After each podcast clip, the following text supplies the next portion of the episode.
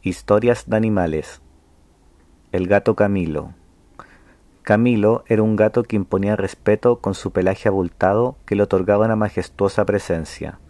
Sin embargo, su belleza monárquica fue mutando con el tiempo hacia un desdeñado y decadente aspecto.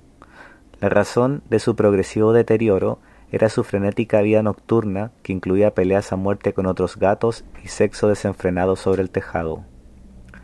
Camilo era reacio al afecto, pero aún así recuerdo que le teníamos bastante aprecio. En realidad, parecía solo aprovechar el espacio y alimento que mis papás le brindaban para reponer fuerzas y salir nuevamente a la aventura.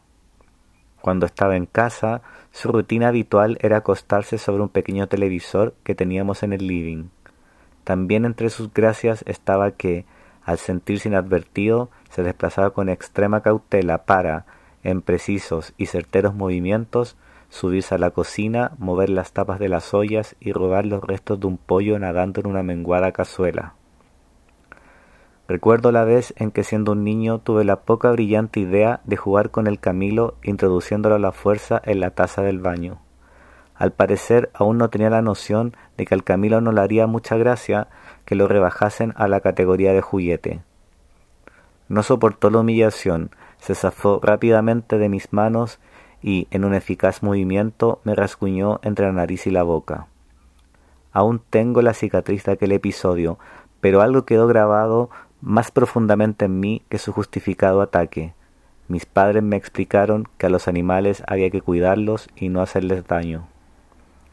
Camilo insistía en rasguñar las puertas y maullar fuerte para que le dejásemos entrar a la casa. Debido a su bélica personalidad, su estado era cada vez más lamentable. Tuvo heridas que no cicatrizaron y se transformaron en receptáculos de infecciones. El olor que expedía era cada vez más insoportable, por lo que se optó por dejarlo más tiempo en el patio. El Camilo nunca fue vacunado y casi ni pasó por el veterinario.